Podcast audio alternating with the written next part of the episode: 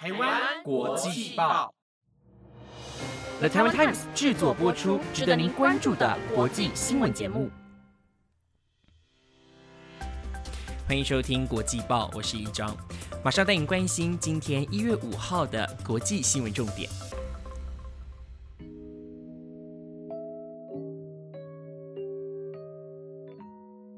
好了，今天开始呢，就要带你来关注到重大的财经消息。纽约证券交易所发表最新声明，取消原定中国三家电信营运商的退市计划。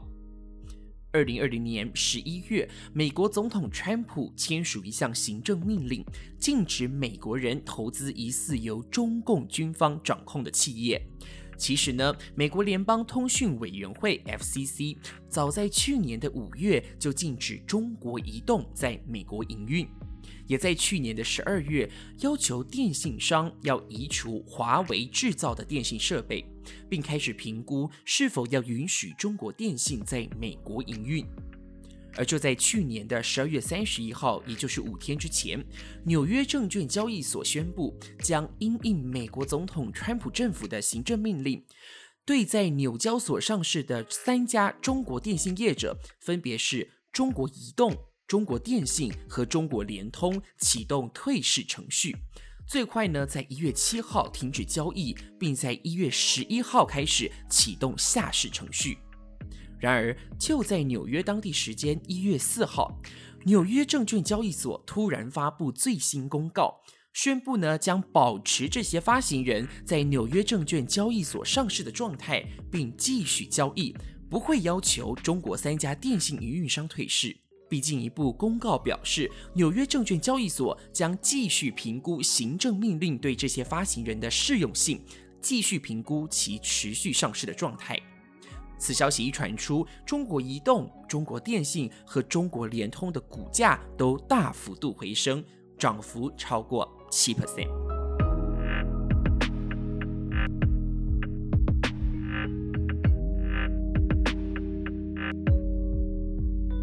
新冠疫情肆虐，世界各国都在盼望疫苗的诞生。由美国药厂辉瑞和德国公司 B N T 研发的新型疫苗，在二零二零年十二月开打，然而却频传有接种者施打疫苗后出现不良反应、重病甚至死亡的案例。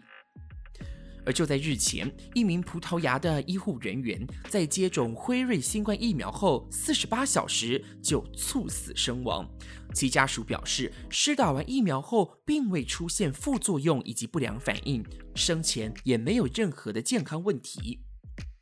根据《每日邮报》一月四号的报道。四十一岁葡萄牙医护人员阿塞维多，去年十二月三十日接种了美国辉瑞药厂和德国 BNT 合作开发的新冠疫苗，却在四十八小时后的一月一日新年当天猝死。而目前当局正在调查死因。葡萄牙官方预计会在这两天为阿塞维多进行尸体检验，理清死因。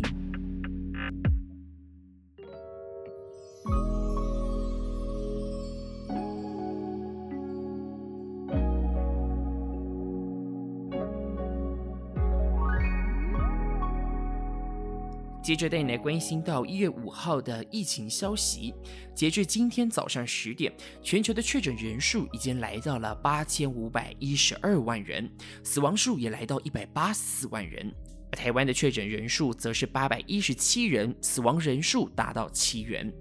全球前十大疫情严重国家仍以美国居首，确诊人数已经高达两千零六十三万，将近整个台湾的人口数。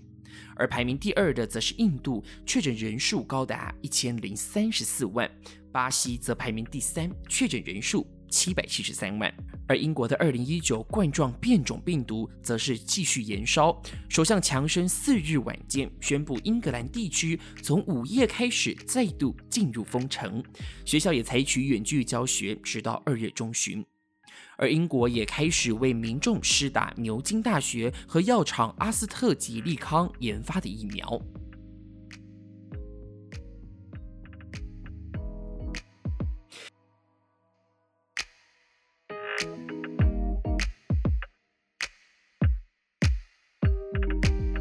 的，接下来带你来关心到，虽然二零二零年受到新型冠状病毒的影响，很多人没有办法出国，当然航空公司的国际航班也是锐减许多。但是呢，国际航空专业评鉴网站 Airline Ratings，他们还是在昨天公布了二零二一年全球二十家最安全航空公司的名单。而评比结果显示呢，澳洲航空是再度的蝉联第一名哦，第二、第三则是卡达航空和纽西兰航空。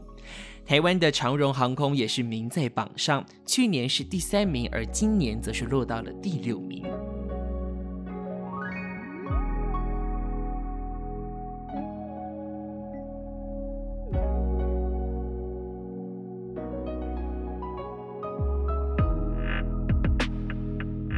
最后呢，要带你来关心到是美国的政治消息。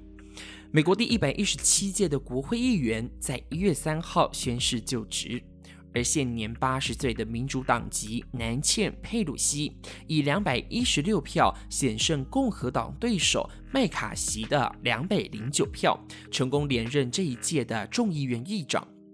在美国新一届的议会当中，民主、共和两党的议员席次分别为两百二十二对两百一十一，也就是说，这一次的议长选举有五名民主党的众议员跑票了。佩洛西在二零零六年首度当选美国议长，是美国历史上第一位的女性议长，也是至今的唯一一位。而这一次呢，也将是她第四次担任美国众议院的议长。佩洛西连任后宣布，彻底击败新冠状病毒将是新国会最为迫切的首要任务。他表示，疫情揭露了许多存在于美国社会经济层面的不公，国会必须要伸张正义，包含经济、医疗、种族、环保以及气候正义。